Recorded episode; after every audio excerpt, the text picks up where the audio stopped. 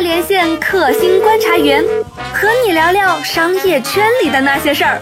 本栏目由三十六氪出品。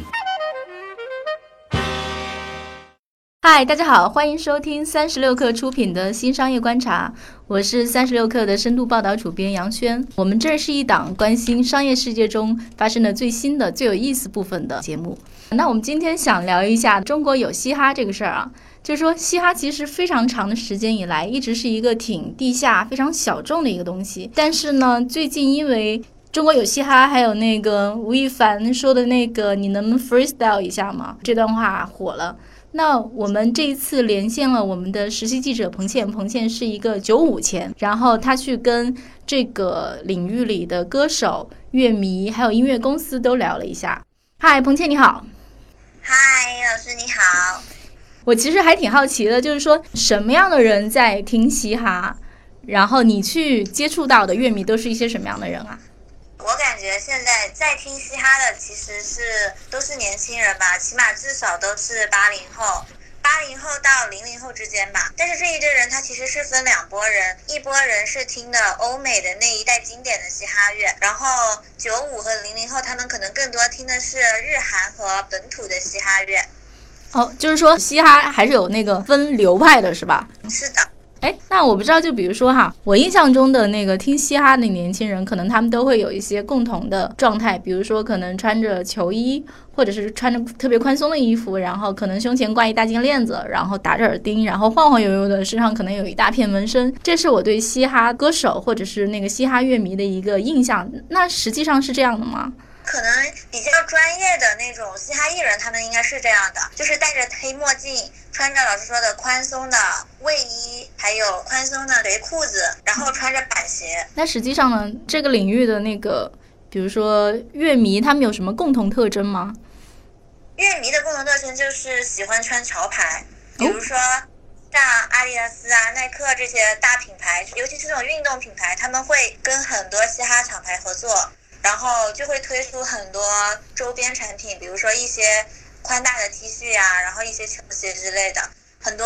爱嘻哈的人都会买这些东西。嗯，哎，其实我们知道，就是说像阿迪达斯最近几年，然后它的鞋子卖的非常好，好像就是因为跟那个非常著名的说唱明星的合作，跟这有关系。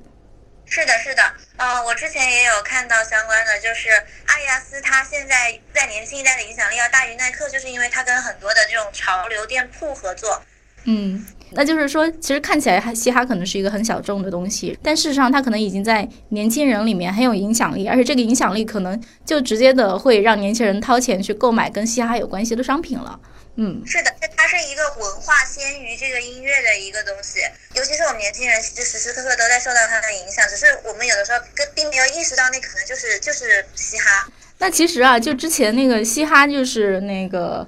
那其实像嘻哈乐呢，在处在地下这个状态已经很多年了，直到那个中国有嘻哈这档节目，这档节目大概花了业内传说说花了两亿的制作成本。然后这个事儿才忽然火起来，而且据说在这档节目里，基本上中国所有的，呃有名气的那个嘻哈艺人都已经那个涌到这个节目里来了。因为对这个行业来说，他们要找一个那个能够发声，然后能够出头的一个地方是非常难的。那我不知道像彭倩，你那个全程就看这个节目看下来，你你觉得这个节目有什么特点吗？或者这个节目有没有让人让你有出乎意料的地方？啊，我觉得我还挺出乎意料的。我开始真的就是完全为了写稿子去看的，但是他现在已经出到第三期了嘛，我真的是每期都看了，而且有一期我看了好几遍。我觉得首先他选吴亦凡真的是一个很聪明的做法，就是因为我在看这个节目之前，我并不知道原来吴亦凡是一个很专业的唱嘻哈的一个一个艺人。我以前对他的了解就是一个偶像。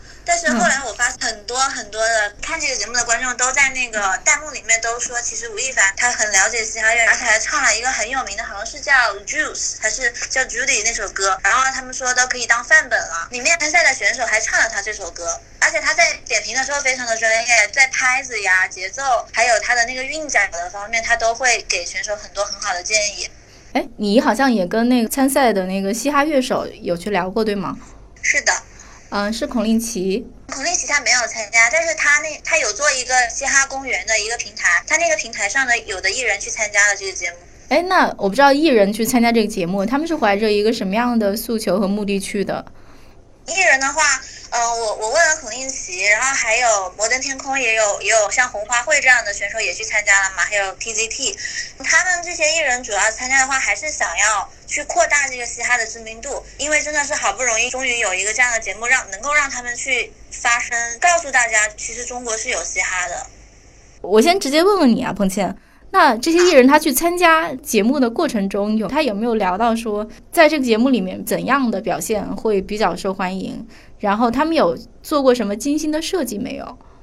其实嘻哈很重要的一个就是 free 嘛，然后他你看有一个很很有名的 freestyle，这就是嘻哈的一种文化，就是不准备。他们这个 freestyle 在他们这个嘻哈艺人中是非常重要的一种一种技巧吧，我觉得。那我不知道，就是你去跟这些就是嘻哈艺人去接触，你有聊到说他们的生活状态或者他们的日常是怎样的吗？艺人本身还有音乐公司，就是这两个两个维度去了解。然后其他艺人他们本身是说，就是也不说能够多赚到钱了，现在但起码是受到大家关注了。然后孔令奇跟我说，他觉得还是很高兴的，就是。确实是有一部分嘻哈艺人，他的状况是改善了的，尤其是被一些公司相中的一些艺人。像我采访的一些音乐公司，他们说的话，也不可能说指望这个行业刚刚起步就让很多人能赚很多钱，但是他们也也在努力的为这些艺人，比如说提供更多的嗯演出量啊，给他们更多的机会去唱歌，让他们也有一定的收入。哎，现在活跃在这个领域里的公司。或者是生意人，大概是一些什么样的人活跃在这个领域里面？然后他们会觉得说，就是从生意的角度来讲，有什么可以发展的可能性吗？我目前了解到的很多都是独立音乐公司。以摩登天空为代表的嘛，摩登天空是是做独立音乐最大的了，然后还有一些稍微小一点的，比如说像十三月这种，其实视频网站也有很多在关注，比如说像优酷，它其实就有一个很大的一个嘻哈社区，里面驻扎了很多的嘻哈艺人。其他的视频网站，比如说像乐视，它其实也也有买，比如说像嘻哈帝国这样的美剧。因为中国有嘻哈这档节目，按道理说现在的收视应该还不错，是吧？哦，还不错。对，我怀疑他们可能如果是视频网站的话，他很有可能是想要去制作类似的节目，我猜有这个可能性。其实我我觉得还是能够感受到说有一个大众化的节目出来之后对市场的影响力的。像我之前可能对这个领域并不了解，但是我最近几天魔音入脑的一首四川版方言的歌叫《明天不上班儿》。就是听了之后特别打动我，我那满脑子都是啊，明天不上班。我觉得嘻哈乐整体来讲还是非常非常有感染力的，可能它只是说需要一个扩音器。是是的，它是真的很具有年轻人的那种特质的这个音乐。我不知道，就除了嘻哈乐之外啊，整体的会觉得说，在文化领域其实有很多类似于嘻哈的机会。嘻哈可能是许许多多的亚文化、小众文化中的一种。作为一个年轻人，除了嘻哈之外，你还对什么东西有兴趣？觉得说，哎，这个东西其实大家也是应该去关注一下的，有这样的领域吗？有很多电子，其实也有很多人喜欢，但是电电子它可能更多的是沉的北欧的一些风格。我在我在国内其实还没有看到很有代表性的，就是本土的艺人。嗯，而且我觉得可能就是跟大众文化不一样啊。我自己是觉得说，可能每一类小众的文化，它都有一个很。独特的用户群体或者粉丝群体，然后这群人有自己的特点。当你想把这东西推广开的时候，无论从推广的方式。到说你要怎么从这个领域挣到钱，变成一个正向循环？我觉得他这个方法都应该不太一样。比如说像听嘻哈的年轻人，可能整体的第一比较年轻，第二比较潮，第三他们可能比较愿意为这个东西去花钱。他们的那用户的画像，就是说他们的形象，就是还是一个挺酷的这么一个形象。我觉得可能就是适合他们的品牌，或者是说适合他们的演出，或者是适合他们的推广渠道都会有特点。可能很多品牌就会觉得说，当我想要去吸引。年轻人，或者是当我想树立一个很酷的品牌形象的时候，我就应该去找这一群去唱嘻哈的人，或者是应该去做一些跟这种嘻哈或者其他亚文化有关的事情。我觉得这可能是一个他们未来可以尝试的路。对，是的，是的，像现在百事可乐呀，还有甚至是农夫山泉，它冠名这个节目也是的，因为农夫山泉它现在也想走年轻化的路线嘛，所以它现在也很看重这个。好的，谢谢彭倩，那我们今天就聊到这里，下一期节目不听不散。